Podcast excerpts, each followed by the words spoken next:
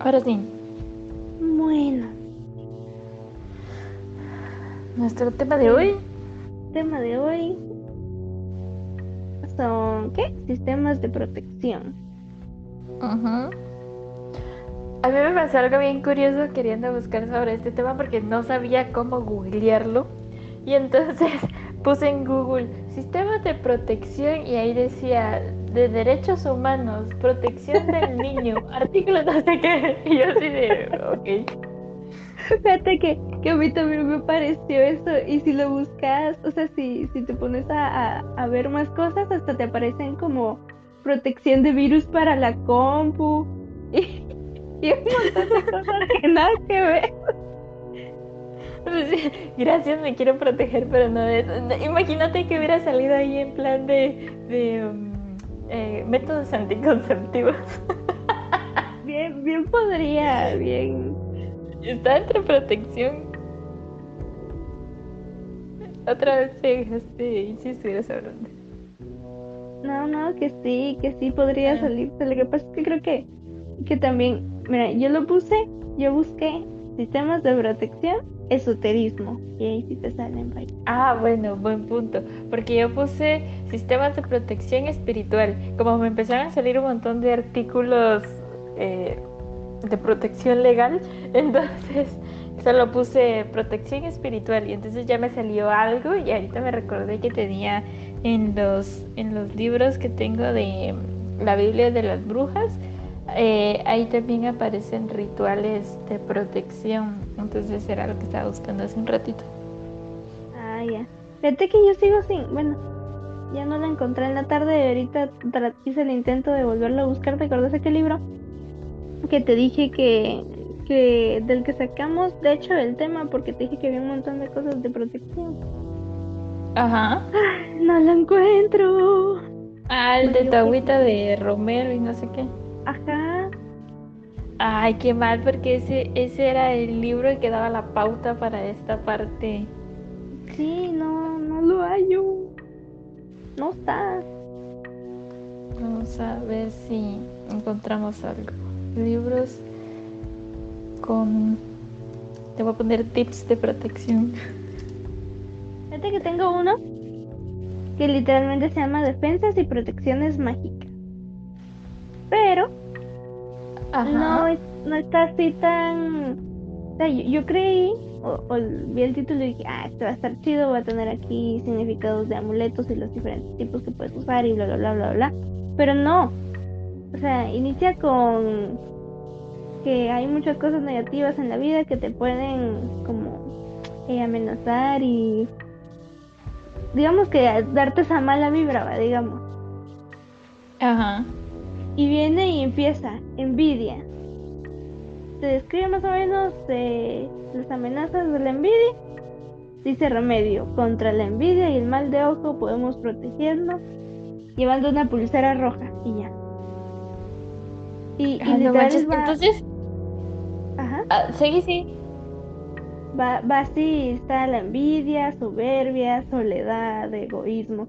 Y te da como que dice el remedio ahí para el egoísmo y el orgullo y la ambición, porque ser ambicioso, muy ambicioso también es malo. Pero, pero yo creí, no sé, yo pensaba, yo esperaba algo así como, no sé. No que me dieran el remedio del egoísmo. O sea, está curioso, pero. Sí, pero. Pero no. No, o sea. ¿Cómo explicarlo? O sea, no es como que fuera una cosa, digamos que específica, como el otro libro que tenías. Ajá. Ahorita creo que ya encontré que. que magia es la que la que hace el cuento del, de la protección y todo eso, me queda mal porque encontré hay un hay una página que decía Dieleta, el gran libro de las brujas y que no sé qué, pero es, como una introducción y me cae mal porque tiene la descarga automática y ya lo tengo dos veces esa bendita parte. Oh. Mira, tengo, encontré una que se llama Brebaje Recetarios Mágicos Moriscos. No sé qué es morisco. Brebajes a talismanes y conjuros aljamiados. ¿Conjuros qué? Aljamiados, dice. Ay, y eso suena como. es, que, es que por empezar se te escucha más el, el miados del final. Es como que. Sí, está feo. Pues. Tampoco es como que tenga gran cosa este recetario.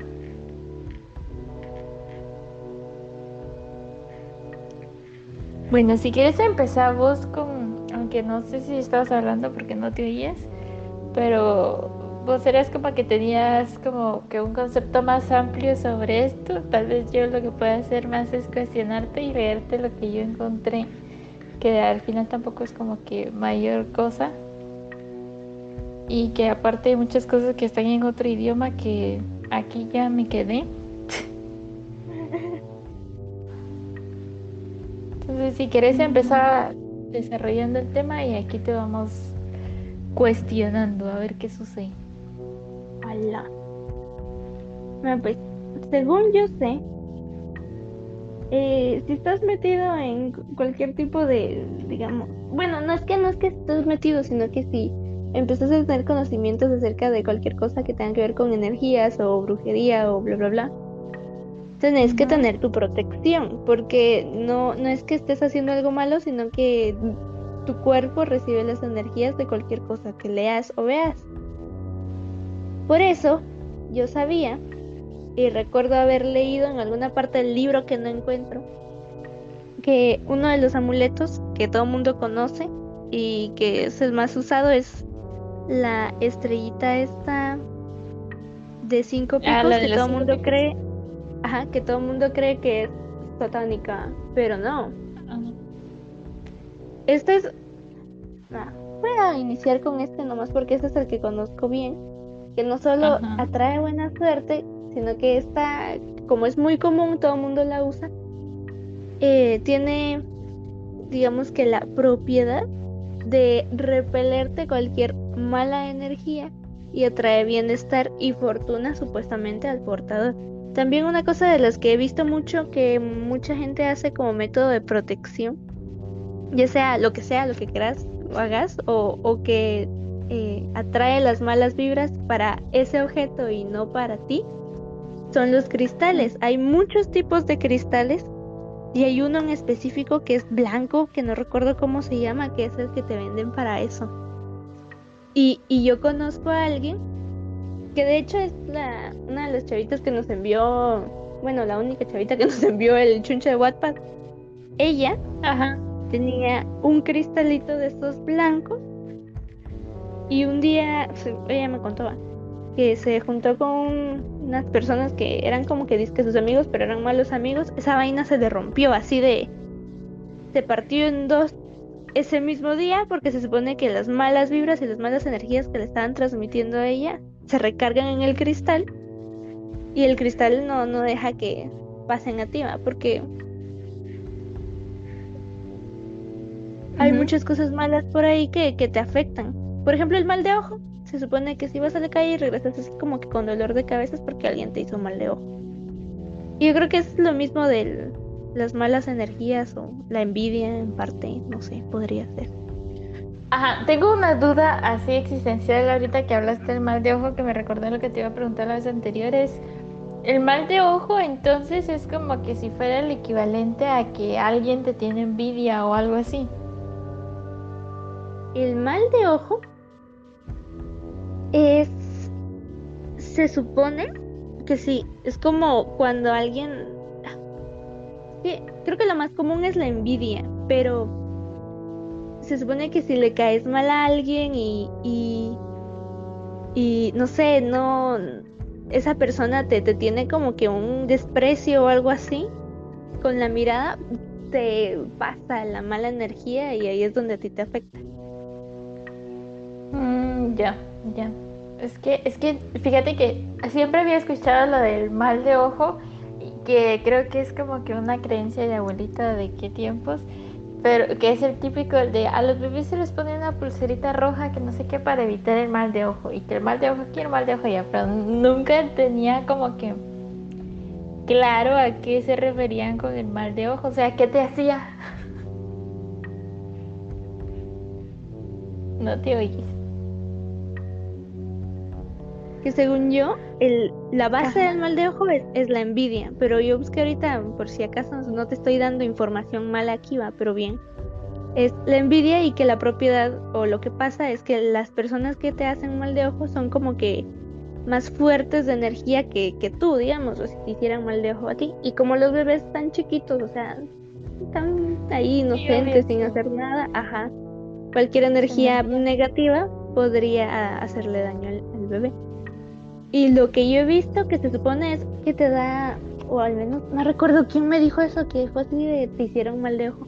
Tenía, yo, tenía así como que una sensación de insolamiento bien pesada, pero no me había soleado tanto como para decir, ay, sí, pasé tres horas en el sol y por eso me duele la cabeza. Y no recuerdo quién me dijo te hicieron mal de ojo. En plan, a ti te vieron. Ya. Y el mal de ojo tiene que yo sepa, se puede, digamos que proteger con este del pentagrama, la estrellita. Hay una muy famosa que es una cruz como doble, una cruz con... Ah, ya sé que, dice que tienen los angelitos abajo. Yo creo que aquí tengo el nombre de esa que estás diciendo. Cruz de Caravaca. creo que se llama, tiene como doble cruz y unos como angelitos abajo que la sostienen esa, eso es como que el amuleto bastante común también de mal de ojo, al igual que el, un ojito como azulito que no sé cómo se llama, ahorita te digo cómo se llama. Ahorita te digo porque también lo tengo aquí, el ojo de Horus. No, a ver, espérate. ¿No es ese ojo? Creo que no, porque el ojo de Horus es un ojo egipcio, o sea, es Ajá. la cosita esta, el simbolito egipcio. Entonces tampoco se refiere a ese, no es la manita, la de... ¿Cómo se llama esa mano? Aquí está la mano de Fátima. Es una mano que tiene un ojo en el centro. No te hizo otra vez.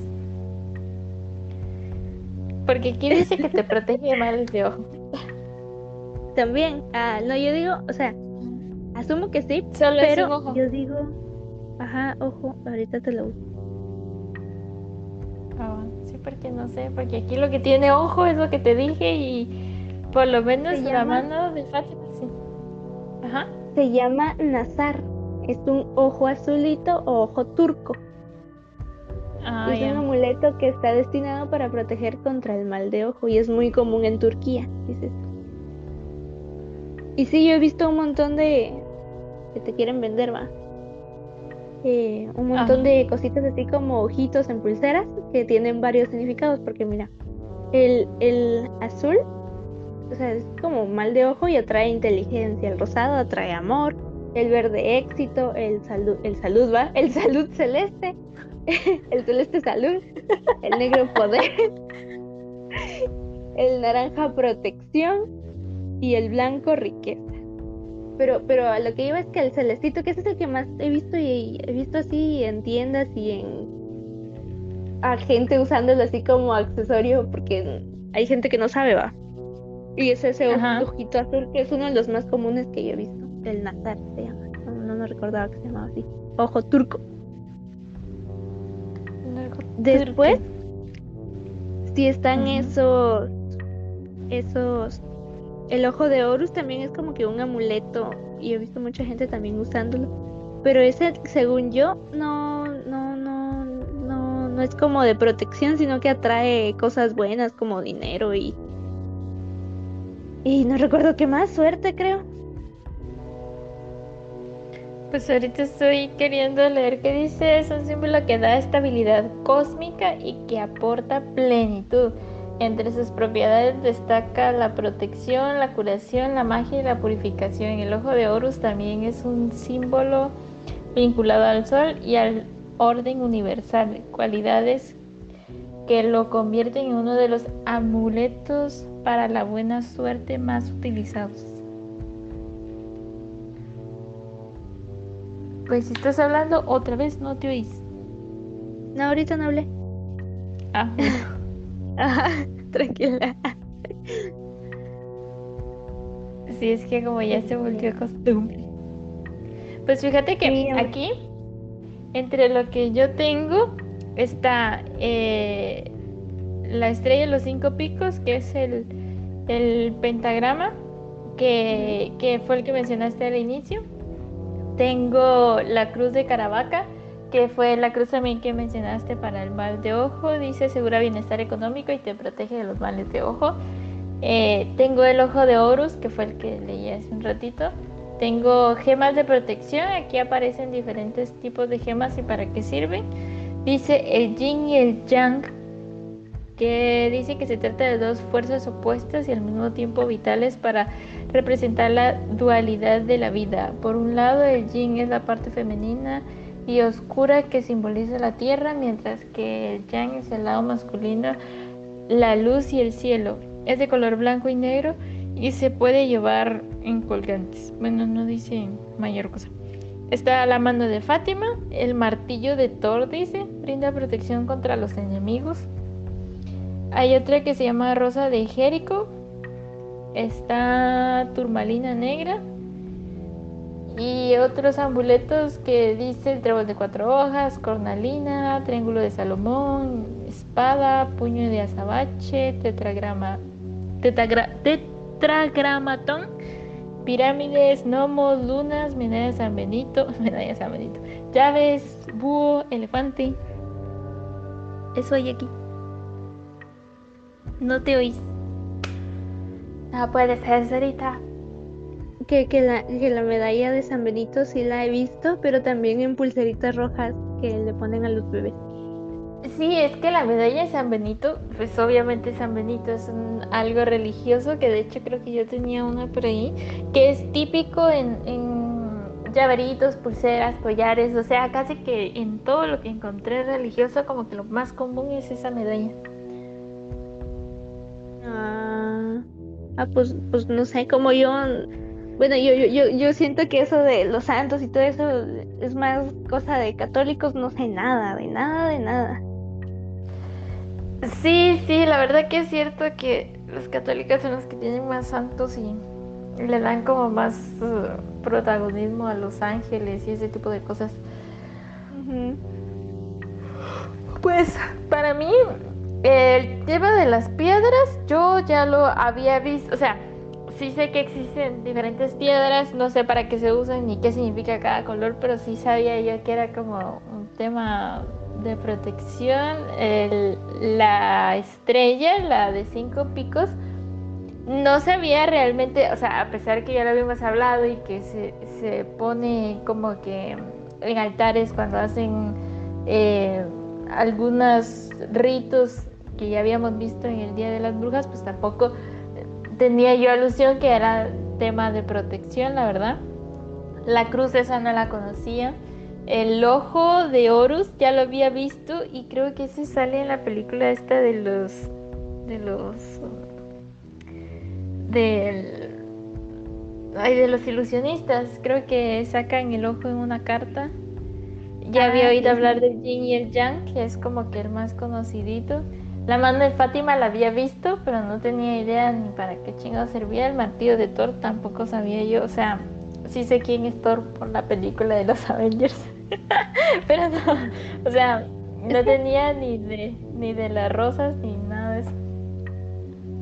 Es que lo de Thor siento que, al menos ahorita ya por toda esta, todo lo de los Avengers, tal vez ya no le toman tanta importancia, pero Thor, si lo quieres ver en la mitología y si creyeras en, en dioses aparte de, del dios, digamos, es, un, es un dios, o sea, en su mitología es un dios y asumo que tiene que tener así como que también, en este caso, el martillo, que es como que de suerte o algo así, o de protección, no recuerdo qué dijiste. Sí, dice pero, tiene protección contra enemigos. Siento, siento que ya las películas de Marvel le restaron ahí todo su, magia mitológica y todo lo como no digamos cool, sino lo, lo que se sentía así como que realito, se lo mataron. Sí, sí, puede ser que. O sea, se ve como muy banal el tema de Thor porque es un superhéroe, o sea, sí. Me causa curiosidad ese triángulo de Salomón. Dice, se conoce como un símbolo protector porque gracias a este triángulo Salomón encarceló a los malos espíritus. Lo voy a buscar, me llamó mucho. Yo vi uno, vi uno en, un collar de hecho, porque pues es un amuleto, pero no se llamaba triángulo, sino clavícula de Salomón. Y es, digamos que, es una estrella como la de David dentro de unos circulitos como con simbolitos.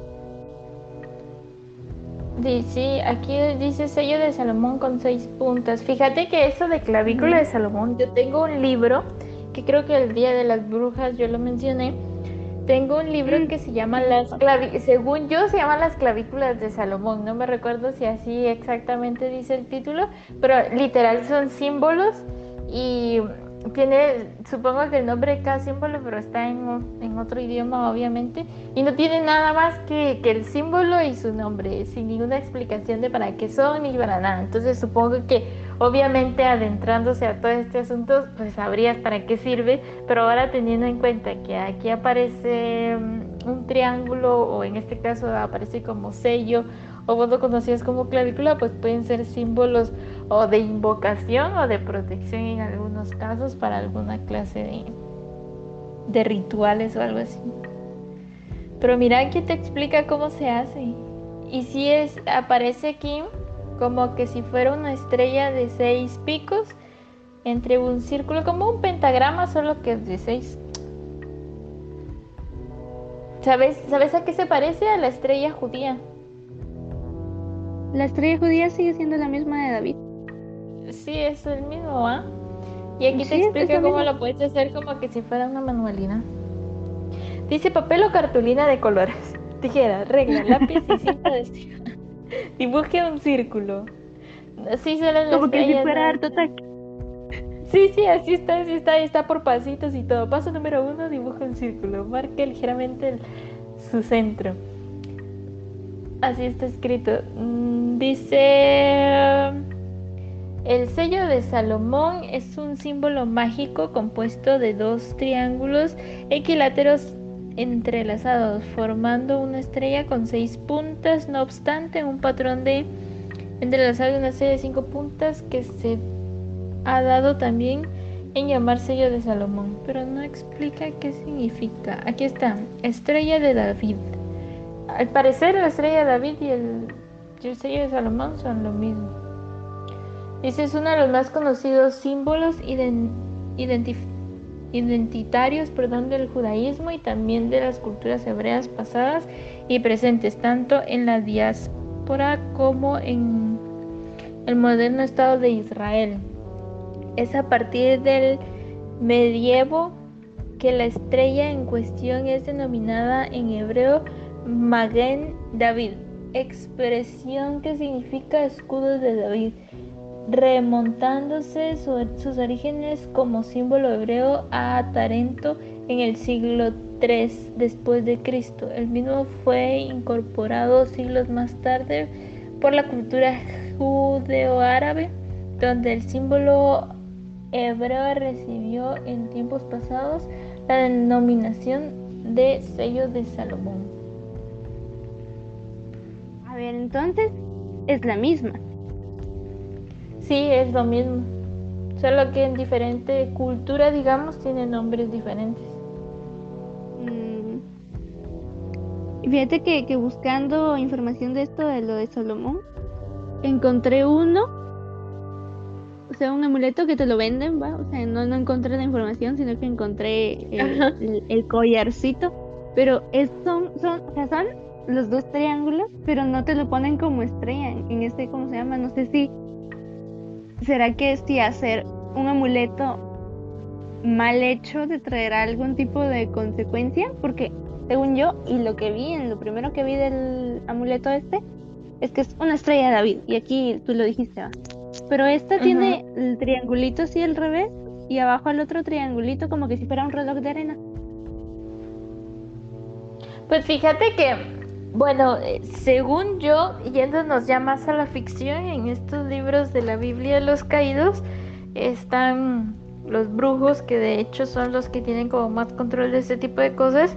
Y digamos de que ellos en, esos libros especifican que, como lo estamos viendo aquí, que son símbolos de protección o cosas por el estilo, eh, ahí digamos que como que en el mundo oculto hay muchos símbolos y que de hecho en la brujería para hacer sus rituales y todo ese asunto los usan mucho, pero o sea, hay muchos símbolos que cualquier persona los puede dibujar. Y el asunto es eh, que para que el símbolo funcione como debería de ser, tiene una forma de dibujarse con, con cierto material, con, o sea, no es solo el, símbolo como tal, sino, ajá, no es solo el símbolo como tal, sino que cómo se hace, con qué y para qué, digamos, Y que y quién lo hace también, porque porque ahí, según estos libros, que obviamente volvemos que es ficción, pero, o sea, según los libros, no los símbolos no los puede hacer cualquier persona. Hay unos que solo los pueden hacer mujeres, otros que solo los pueden hacer niños.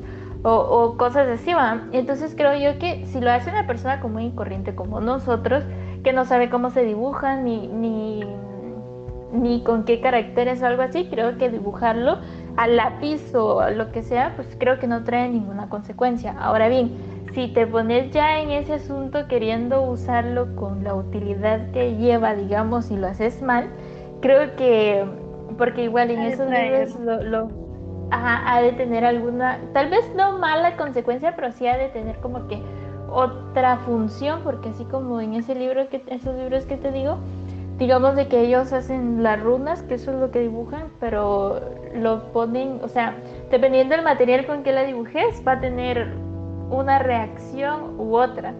Y digamos que dependiendo de quién lo haga, si no lo hace la persona indicada, pues no sirve, pero si lo hace la persona indicada, pero con el material equivocado, pues puede ser que hasta te explote, digamos, ¿va? o sea, es dependiendo de, cómo lo hagas, sabiendo que ya lo estás haciendo aparentemente bien, que sí te puede traer alguna consecuencia, supongo yo, pero no en todos los casos.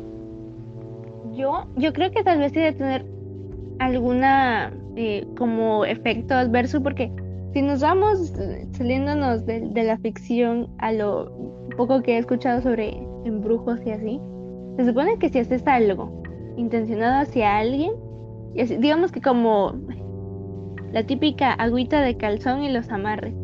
Si lo haces mal, se supone que se te revierte en plan, en vez de amarte, te odiar y cosas así. Así que asumo yo que tal vez el ir y dibujar runas o bueno es que no hay hay algo ah, ahorita me acordé va que me acordé pero el dibujar cosas así como símbolos de amuletos mal hechos debe tener algún tipo de eh, consecuencia mala o, o inversa.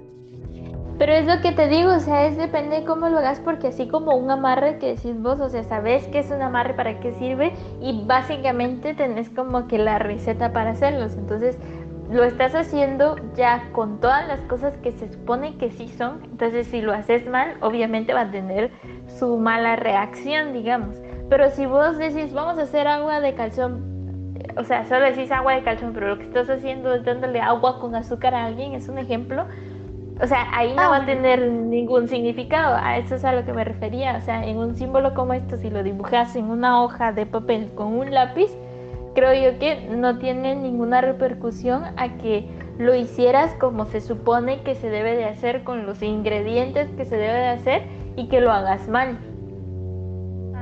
sí, sí, sí. Sí, probablemente lo único que hiciste fue perder tu tiempo dibujando algo. Exacto. Hablando de, dibujos y así, hay otra cosa que recuerdo yo, que vi que eso sí lo hace mucha gente en la actualidad, que tiene que ver algo con, con la ley de atracción, que ya nos vamos otra vez metiendo el tema de la brujería, digamos, pero hay, hay algo que se llaman sigilos, que son, digamos que son como runas actuales de la modernidad, en donde es todo un proceso de todo un proceso en donde tenés tu tablita de eh, números y de, letras, ¿va? Y Y la cosa es que con esta tablita haces un símbolo, con lo que querrás decir, digamos. Esto tiene que ver con la ley de, de, atracción, perdón, porque se supone que entre más lo dibujes o lo tengas por ahí, más lo atraes. Y, yo vi uno de los ejemplos cuando vi cómo hacer sigilos, es el típico estoy protegido. Así de, tú escribes estoy protegido con tu tablita para saber cómo dibujarlo eh, haces la figurita y lo vas poniendo en donde querrás y lo dibujas en donde querrás por si quieres llevarte tu, eh, digamos, sigilo de protección. Y es una forma de protegerte también, que digamos que es como una runa. Y eso lo puedes hacer con lo que querrás. Digamos que es como, yo he visto mucha gente que para hacerlo esto del eh, ley de atracción hace planas sobre cosas que quiere o algo así porque se supone que eso es efectivo. Yo no sé, nunca lo he probado y realmente dudo hacerlo porque qué hueva hacer planas. Pero uno de los institutos es, hacer tu, runita, hacer tu sigilo, crear tu sigilo y irlo haciendo por ahí en la vida. Para sí, pero protección si te, este si te das cuenta, no es como que solo hagas una plana con 20.000 palabras que, dije, que diga estoy protegido, estoy protegido, sino que puede ser que lo que estés escribiendo es estoy protegido, pero en, alguna especie de, de, otra lengua, idioma, símbolos, lo que quieras. Entonces creo que ahí es donde podría estar la efectividad de ese tipo de cosas. Realmente no lo sé porque yo tampoco he probado nada de eso, pero quien quita y sí. Voy a poner el audio y seguimos discutiendo. Hola chicas, ¿qué tal? Buena noche. Eh, ¿En qué consiste este podcast? Pues normalmente hablamos de cualquier cosa que tenga un libro. Iba a decir, este tema no tanto, pero bien me aplica. Y pues hoy estamos sacamos hablando... de un libro. Sí, hoy estamos hablando de sistemas de protección porque hace unas semanas atrás tuvimos un especial sobre brujería, básicamente. Entonces salió el tema de los sistemas de protección y entonces ahorita estamos discutiendo ese tipo de cosas y nos quedamos estancados en el sello de Salomón. Sí. Y en el tema de, los símbolos. Eh, siguiendo con el tema de los símbolos, pues creo yo que eh, era lo que te decía, o sea, creo que lo que ha de tener su mayor representación, que por eso te dicen que lo hagas con un tipo de lengua o de escritura, lo que sea, es porque es así como es funcional, no solo escribiéndolo en tu lengua normal, eh, cualquier frase, digamos.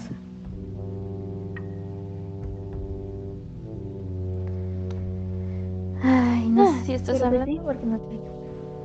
No, no, ahorita, ahorita inicio a hablar otra vez. ¿Sabes qué? He visto ah, también, siguiendo un poco del lado del ir y escribir como que tu símbolo. Hay varios símbolos que ya existen, que es así como el de la tierra, el agua, el fuego, que son como simbolitos, como con triangulitos, la mayoría, no sé si los has visto. Ajá. La cosa es que he visto también una forma, no, no es como de hacer sigilos, pero una forma de como llamar cosas de, también creo que el amor también tiene su simbolito y Venus y Marte y se supone que sí combinas estos simbolitos, puedes hacer como mensajes de atraer, yo que sé, el amor o atraer eh, cosas positivas y así. Con escribir y combinar los simbolitos de, digamos, Venus y amor y hay otro que no recuerdo cuál era que también servía para para el del agua creo que es un triangulito inverso y también significa emociones o algo así para atraer amor y suerte y felicidad, supuestamente. ya. Pues yo tengo, ahora cambiando un poco del tema de los sigilos, tengo aquí en este libro de la Biblia de las Brujas, eh, esto que te decía que dice rituales de protección, pues son, son varias hojas en forma de texto, no como los sábados que los tenían bien separados, entonces solo, te voy a decir lo que dice aquí de las definiciones. Aquí dice que los rituales de protección eh, de protección más útil y fundamental, dice, para los adeptos de la brujería es en el círculo mágico, eh, razón por la cual se traza al comienzo de cada reunión del conventículo y no se borra hasta que haya terminado. Es creo que eh, lo mencioné cuando estábamos hablando de los sábados que hacen eh, como que la bienvenida es como el ritual de inicio, donde hacen los círculos que creo que también en algún momento lo mencionamos, los, los círculos de sal, que también es otro método de protección, pero ya es como para cosas más eh, potentes, digamos, porque he visto que es más en temas de películas, lo he visto yo porque realmente no sé si es cierto o no, pero es como para evitar criaturas demoníacas o algo así, ponen líneas de sal en el suelo o en las puertas para que el, el ente no pueda traspasar y poseerte o algo así. Ah, ya. Fíjate que sí, recuerdo, recuerdo que el libro que yo también tenía hablaba sobre sal y, y yo no sé qué tendrá la sal, pero ahorita me puse a buscar, me dio curiosidad y puse rituales de protección.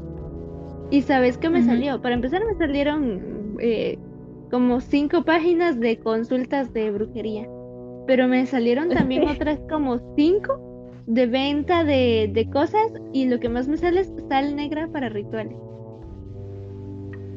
Sí, que era lo que te digo, la sal es como muy efectiva para ese tipo de cosas. No, realmente qué propiedad tendrá, no lo tengo muy claro. Si lo ves de forma em, química y corporal, es un electrolito, te ayuda a retener líquidos. Pero o sea, realmente no, no sé, no, no sé muy bien cuál es su funcionalidad, pero la sal es muy usada normalmente. Voy a poner otro Vale, vale. Pues como anécdota de lo que me pasó a mí, pues eh, resulta que no en el en el lugar donde estaba yo estudiando, pues un amigo, ¿verdad? Entre plática que teníamos acá muy cercano, pues empezó a decir que había un método para conquistar a una una chica más rápido, ¿no? Y al menos casi todos mis amigos lo tomamos como broma. Pero resulta que él estaba diciendo que había un familiar muy cercano, mi amigo, que me estaba contando la experiencia que tuvo en donde le decía que tenía que comprar una caja de, chicles y pues brincar en él como 12 veces, ¿no? Y después pues ya entregárselo a la, a la chica que él quiere más que todo. Y ya con eso pues ni modo, ya lo tendría uno en sus brazos, pero al menos realmente nuestro ya se quedó medio nuestro audio. Creo que, creo que él hubiera estado bien para escucharnos en el especial que hicimos de las brujas, porque creo que hablamos de los amarres. Y de hecho, si te has dado cuenta, bueno, amarres se llaman aquí, no sé si tendrán otro tipo de nombre en algún otro país, pero no sé si te has dado cuenta que hay muchas formas de hacer amarres. Sí, sí, yo hace no mucho, de hecho me acordé de una y dije, no, esto hubiera estado muy bueno para mencionarlo y aprovechando lo voy a mencionar. Hay algo que se llaman endulces, creo, si no estoy mal. Y, y es una cosa, hay dos cosas. Yo, yo no recuerdo bien cómo, se hacía, si era también con sal uno, porque recuerdo que involucraba sal también, pero hay uno en donde em, se supone que te echas, ¿cómo era que era? Repetías como tres veces el nombre de la persona a quien a quien ibas a besar porque tenés que besarla.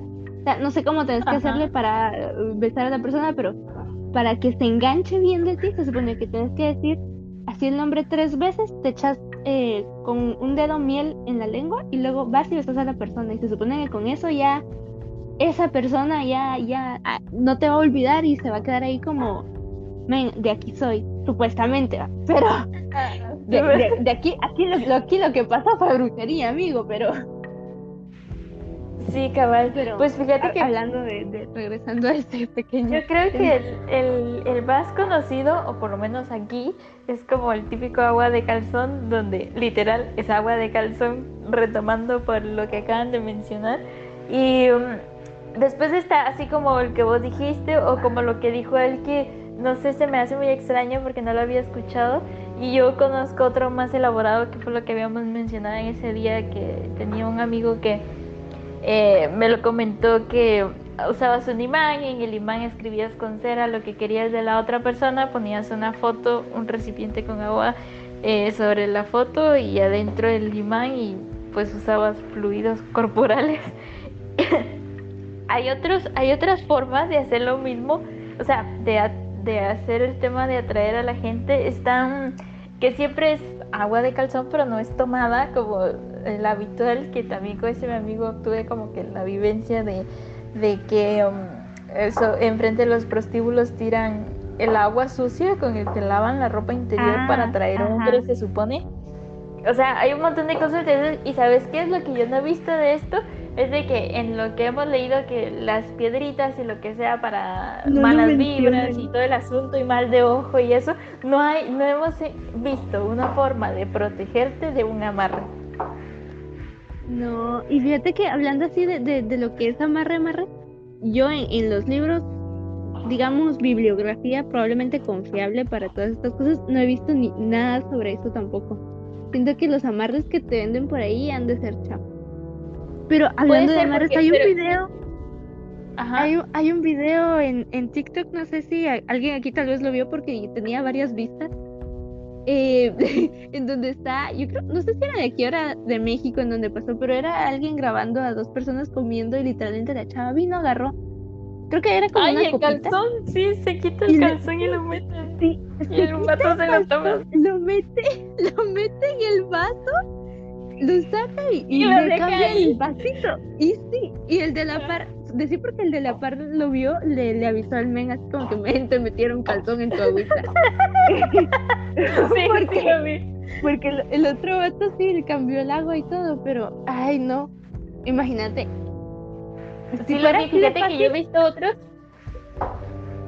Sí, pues sería cool, pero yo he visto otros que yo creo que por eso se llama amarre, amarre como tal, porque hay unas formas donde hacen hay unos que se llaman amarres y otros que se llaman entierros, creo que dijo mi mamá, donde hacen muñequitos y le ponen tu foto al muñequito, obviamente, ¿va? Y entonces los envuelven con otras cosas que eso sí, ya no sé cómo va. Y, los entierran o los ponen y no sé qué. El otro día, hablando de todo un poco, íbamos caminando con mi mamá porque íbamos a ir a un centro comercial y había una cuneta, obvio. Con agua chuca y todo el asunto. Y había un limón tirado en la cuneta, pero estaba un limón partido en, en, cuatro, así en cruz, pero no estaba dividido completamente, sino que solo estaba partido así, como que formando la X y se acabó, ¿va? Y entonces mi mamá lo mira y dice, eso es brujería. Y yo así de, ¿qué pasó ahí? Así dicen que un, limón partido en cruz es brujería, y yo así de, ok. Voy a poner el audio, no, en serio, definitivamente me imagino. Pero que el calzón debe estar sucio o limpio. pues evidentemente tiene que estar sucio y dicen que si tiene residuos de menstruación es mejor. Ajá, eso dicen, eso iba a decir. Ahorita, ¿sabes qué, qué, qué, qué cochinada se me acaba de pasar por la mente? Eh, ¿Qué? Con, con toda la experiencia de la copa menstrual, bien recolectas un día abundante, unos 15 mililitros de, de, sangrecita y lo echas en, yo qué sé, el agüita de Jamaica ya la hiciste. Ay, qué, ay, qué cochinado, así que, pero él sabe saber como a metal o algo así, pura sí, Asumo. Sí, porque sangre, No es como que tenga un sabor extraordinario, sangre, pero... Sí, que es como poner el audio con el ritmo. Yo creo que te engañó tu mamá. Para mí que era más algún señor que vende por ahí algún risitos o un local de mariscos, ¿no? Y ahí dejó partido limón. Me imagino yo, ¿no? Te mintieron, lástima. No, no, porque era un lugar donde no hay ventas, mucho menos restaurantes, y estaba frente a una casa y el limón no estaba usado, solo estaba partido y realmente sus orillas donde estaba partido se veían relativamente negras cierto que estaba en agua sucia, que se puede justificar, pero, pero, a ver, realmente no sé. Estaba viendo este ritual de los orificios del cuerpo que te había dicho que se me hizo bien gracioso. Y dice que es un método de para consagrar eh, por el tiempo para la protección del, psíquica de una persona. dice que en efecto sirve para sellar el aura en sus puntos más vulnerables. Eh, creo que no tenía nada que ver con orificios literales. Ajá, yo te iba a decir, ¿y, ahí qué, qué, qué, pasó? Yo creí que iba a ser algo así más extraño. Ajá. No, supongo que se haya de llamar orificios porque es como que estás eh, poniendo barreras en tu parte más vulnerable de tu psique. Mm, ya. Porque había leído, en, entre todo lo que estaba buscando, había leído de que una forma de protección, ya dejando de lado el tema de símbolos y piedras y todo eso, em, eh, dice de que es como que tu espíritu teniendo, creo que sí era espíritu o, o algo así, eh, más fuerte que el de la persona que quiere hacer mal. Y entonces dice que ah, algunas personas que se pueden proteger más fácil son las que son cerradas, digamos, por el tema de que no es que sean escépticas, sino que no es como que si te afectara, es como si vos fueras indiferente en cualquier cosa. Entonces, obviamente, eh, que la gente te mire mal o que la gente hable mal o lo que sea, pues obviamente no te va a afectar porque está, existe esa barrera. Entonces, dice que es una forma bastante funcional de protección, pero que al final es como un corrosivo para el alma porque porque no puedes ir por la vida como que bloqueando emociones, entonces tampoco es del todo funcional. Es, es lo que te decía de, de las energías más fuertes a, las débiles y por eso lo de la, la, pulserita y por eso lo de los bebés, porque digamos que están chiquitos. Yo, yo creo que va a funcionar este igual. Ajá. Puede ser, puede ser. Estoy viendo lo de los talismanes, que creo que ahí entra un poco lo que habías dicho del... que, que era un collar o algo así de, de la estrella de David que, me habías dicho que qué pasa si la hacen mal o algo así. Entonces aquí dice que los talismanes, obviamente como dice rituales de protección, pues un talismán no es un ritual, pero dice que eh, a pesar que no es un ritual, tiene que ver entre el tema porque el cómo se fabrica y el cómo se consagra en un ritual al final de tantas es lo que lo hace funcional. Entonces era lo que yo te decía, o sea, no solo sirve el que lo hagas, sino como lo que hay detrás de él. Entonces posiblemente ese símbolo que encontraste ahí no tenga ninguna funcionalidad si no se hizo eh, con, con, ese objetivo de proteger y por lo tanto no lleva como que un ritual de, de por medio. Entonces posiblemente ese símbolo no tenga alguna acción adversa.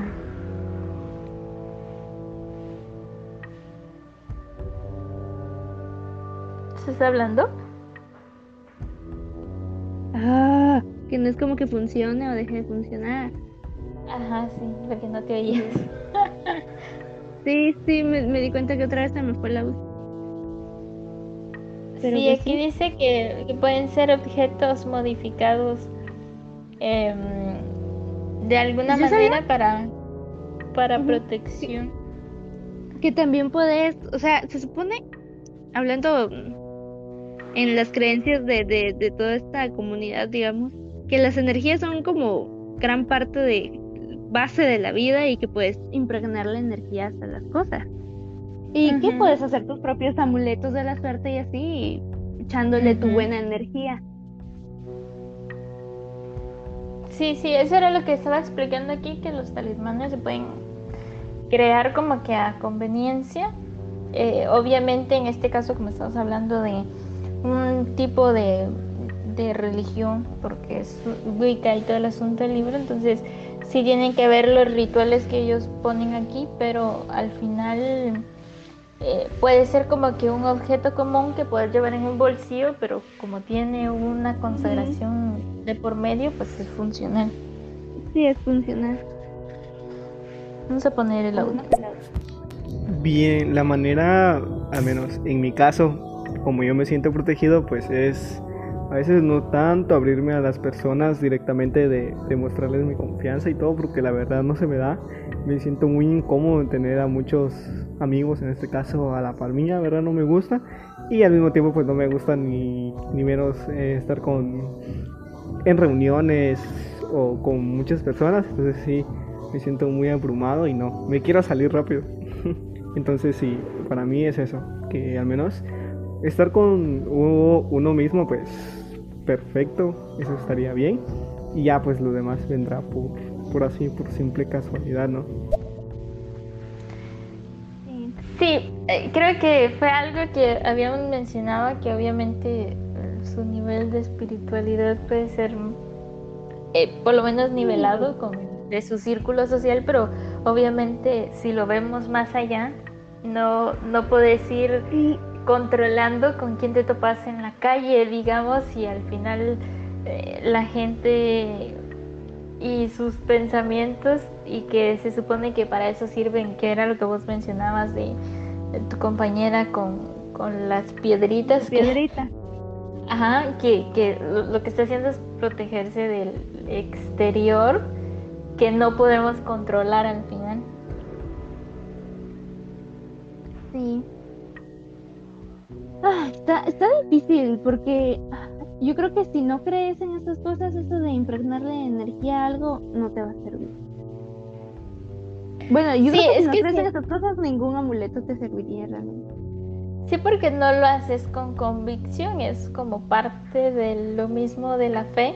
O sea, hablando un poco de religión, o sea, si no tenés fe, que al final lo que estás haciendo es como teniendo confianza ciega hacia algo que no puedes ni ver ni sentir, entonces obviamente puede ser que de eso mismo salga la ley de atracción, dijiste vos, porque como tenés la convicción de que hay, o sea, hay algo más y que te ayuda, o por lo menos no te perjudica, entonces básicamente mentalmente lo estás atrayendo y estás como que poniendo todas tus fuerzas para utilizar eso como una barrera o como un beneficio, lo que quieras, y por eso es funcional, porque por lo menos mentalmente te ayuda a tener alguna clase de fortaleza, pero si no crees en eso, obviamente no te va a servir para nada. Sí, y, y ahorita pensando en lo que él dijo en el audio, podrás, o sea, tener como él, dijo que, se sentía así como protegido con gente de confianza. Podrás, no sé, eh, no diría impregnarle, pero la energía de alguien más protegerte a ti también, asumo que tal vez iba. Yo creo que sí, fíjate que hay, ah, creo yo, que como hay formas de definirlo también, eh, creo que psicológicamente hablando o algo así, hay personas que las definen como vampiros, no porque chupen sangre, sino que lo que hacen es eh, consumir tu energía o algo por el estilo. Y entonces creo que ha de funcionar así, pero a la inversa, en vez de consumirte, lo que hacen es compartirte o por lo menos eh, su gran alto, ajá, o sea, su, su nivel espiritual logra llegar a la gente que le rodea, posiblemente pueda ser, puede funcionar así. Y por eso él se siente seguro con su círculo social quién sabe. Tengo aquí, estaba viendo y dice um, un ritual para, para la casa. Y dice una, forma, una buena forma de empezar consiste con consagrar agua y sal, mezclarlos y dar la vuelta a la casa rociando los antepechos de las ventanas, la chimenea, el extractor y el escalón de la puerta exterior, que si te das cuenta son como todas las entradas de una casa, dice mientras se hace mientras se hace eso hay que decir ningún mal puede entrar aquí y visualizar cómo cambia la realidad astral del lugar.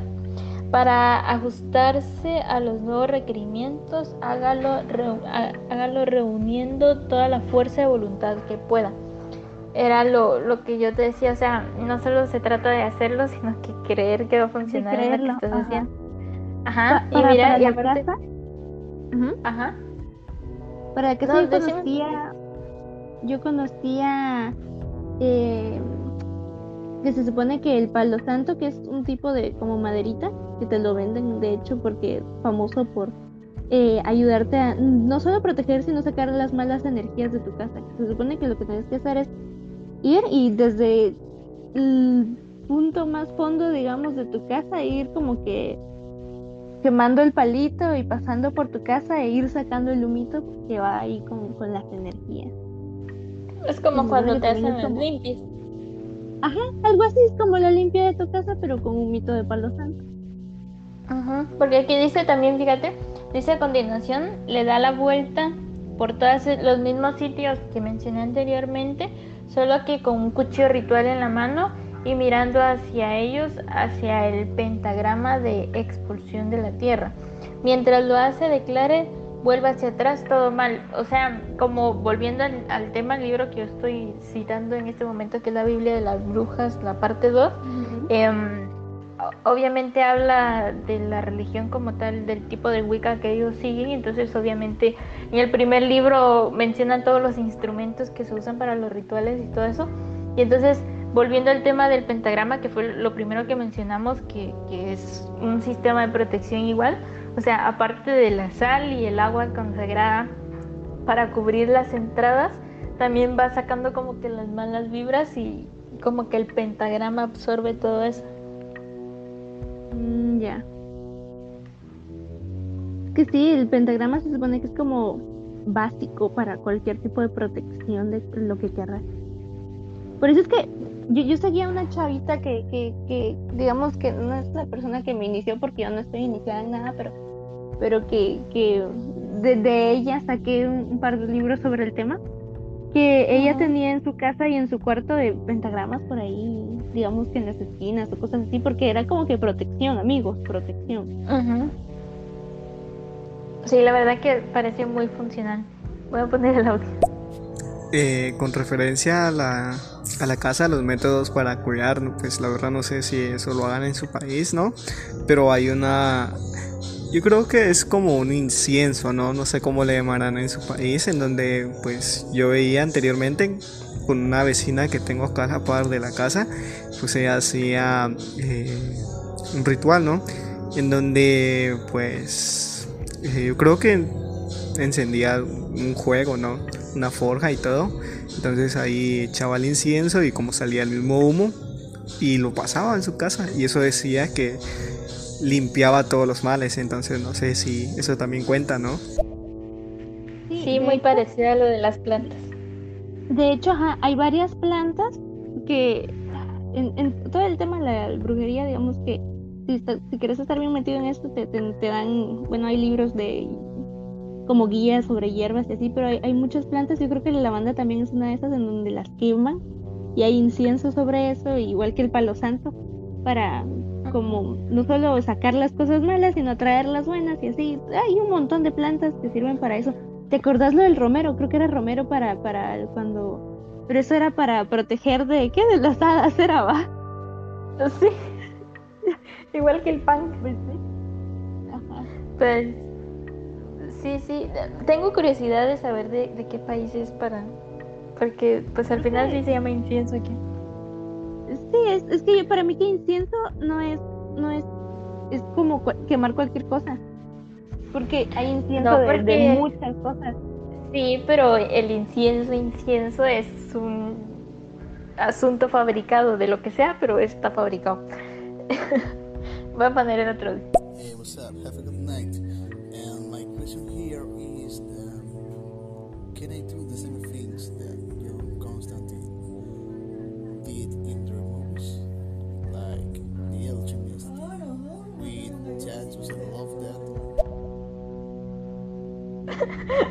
Me pasó algo bien gracioso, entendí algunas palabras de lo que dijo. solo sé que dijo que iba a hacer una pregunta o algo así y mencionó algo de Constantine y, la película. Sí, sí, que sí, que si podríamos hacer algo así como. Yo entendí que si se podría hacer algo así como lo que hace Constantine. La, la otra mitad no la entendí porque se escuchaba así como que la voz muy lejana, pero. Constantine, iniciando por el hecho de que es ficción, pero no tanto. Hay, hay cosas como lo de los espejos. Ahí en, una parte de la película en donde mete a un demonio, digo, saca un demonio de alguien y lo mete a un espejo según yo he visto en otros lados eso sí puede pasar. Y de hecho los espejos se supone, ya lo habíamos hablado también, que eh, son portales. Y que de hecho no tendríamos que tener espejos cerca de la cama, ¿verdad? Yo aquí tengo dos y no me ha pasado nada, así que no se asusten tampoco, pero... pero sí, creo que si estás muy involucrado en ese tema, volviendo a los podcasts anteriores y a mi amigo este que te mencionaba, hay varios como el juego que él hacía con el muñeco al jugar al escondite, eh, la forma como que de invocar al, con lo que jugaba era a través de un espejo. Y volviendo a la ficción, como habló él de Constantine, en estos libros de la Biblia de los Caídos, de hecho, el personaje principal, que es el gris, eh, puede ver el estado de tu alma a través del espejo. Ah, ya. Uy. Fíjate. de sí, es, Sí, a veces fíjate que me da curiosidad el querer, es, que se me ocurre cada tontería, el querer probar a hacerlo porque fíjate que lo único que hace es sentar a la persona frente al espejo y observar claramente, o sea, es como que si quisiera ver tu fondo a través del espejo, entonces creo que obviamente posiblemente no veas tu alma, pero sí puedas como que encontrar cosas muy curiosas al observar fijamente el espejo. Yo, yo, yo hace poco eh, también regreso a la ficción porque no sé, eh, leí un, un cómic que se llama eh, La tenebrosa Evelyn en Webtoon, pero la men está obsesionada con este tipo de cosas sobre cosas paranormales y la cosa es que viene ella y se para en un espejo, enfrente a un espejo con las luces apagadas y una vela, se ve fijamente y, pronuncia su nombre al revés. Se supone, o sea, toda la teoría de ese capítulo fue que el, los espejos está como que una dimensión así como de la realidad, digamos, pero la, la, el lado malo. Y que si lo haces así como es a un espejo, lo haces al revés y así como que invocas tu forma que está dentro del espejo, que se supone que no sos tú, pero ahí no sé, y sale algo ¿Te acordás, te acordás el podcast pasado cuando hablamos de criaturas mitológicas y te dije de los seres del otro lado del espejo? ¡Ay, sí es cierto! Pues, pues tiene mucho que ver si lo ves, porque te acordás que yo te dije, o sea, es básicamente lo que estás viendo, no te estás viendo a vos, sino que es como una proyección de un ser que vive del otro lado del espejo y lo que hace es como imitar tus movimientos. Creo que esto es como parte del síndrome del impostor o algo así que le pasa a muchas personas, el creer que eh, lo que estás viviendo no es como que tu realidad. A mí me han pasado muchas veces muchas cosas parecidas al verme al espejo, es en plan de no sé, o sea, no es como que si lo que estuviera viendo es a mí, o sea, es como que si estuvieras viendo algo parecido, pero que, que, tiene algo que vos decís es que es que no no soy yo. Entonces, creo que tiene mucha relación estas criaturas con, con este tipo de temas. ¿Será que, que sí será así y tendrá que ver algo con el efecto de las cámaras? Porque a mí no me ha pasado de que me veo en el espejo y digo, aquí hay algo mal o algo raro, pero me ha pasado muchas veces que mi imagen en el espejo es súper, hiper, mega recontra diferente a lo que yo veo en una foto mía. Yo me quedo como que, ¿qué onda? O sea, sí, es, diferente ¿Te acordás? tú en, en, una foto, sino que te tomen una foto por fuera y tú te quedas así como, al menos a mí me ha pasado así como que, ¿esta no soy yo? Yo así. Pero te acordás, ¿te acordás que hablamos la semana pasada también que yo te dije de que para la filosofía que no recuerdo muy bien cómo se describe, pero eh, está una forma de vos podés, o sea, tus ojos pueden ver todo lo que hay a tu alrededor y poder garantizar que lo que estás viendo es lo que es, pero, o sea, puedes ver tus partes del cuerpo, pero no has visto tu rostro, nunca has visto tu rostro y lo único que lo has hecho es viéndolo proyectado en un espejo o en una fotografía. Entonces, volviendo al tema de las criaturas que hay detrás del espejo, esa si, si para vos lo que miras en el espejo no es lo mismo que miras en una foto, entonces quiere decir de que, o sea, siendo o sea, abiertos a posibilidades, obviamente, quiere decir de que lo que yo te decía la semana pasada tiene un poco de lógica, porque vos me decías, entonces, ¿qué es lo que miras cuando miras una foto? Pero si en este momento vos me estás diciendo que, de que lo que ves en el espejo no se parece a lo que ves en una foto, entonces posiblemente lo que ves en la foto es una realidad más cercana a lo que sos que lo que miras en el espejo. O al revés. Eh, no porque si hablamos que los espejos son portales. Ah, bueno, sí, sí, sí, sí. Entonces lo irreal sería lo del espejo. Sí. aquí, pero haciendo sentido de la vida. Voy a poner el otro audio. Bien, chicas, que tengan un lindo día. Nos vemos y buen podcast. La verdad me interesó demasiado, así que sigan haciendo lo mismo que se ve muy bien. Se ve muy guay. Gracias. Gracias por, si no se ha ido todavía. Vamos a estar aquí a, medianoche el 31. Ah, por si nos quieren oír, vamos a estar hablando de todo lo que no tenga que ver con religión. Así que, como para dormir bien y, digamos que metiéndonos al, Halloween normal, yéndonos al Halloween eh, oculto. Sí, nos vamos a poner aquí bien darks para el 31. Vamos a estar a, partir de las 11.30 hora Guatemala, por si nos quieren escuchar. Yo creo que igual que él nos vamos a ir despidiendo ya. El tema está muy interesante, entonces creo que el tema de las brujas es algo que creo que tendríamos que ir hablando progresivamente. Ajá, se, toca eh, en el próximo podcast, porque es tema de temporada básicamente.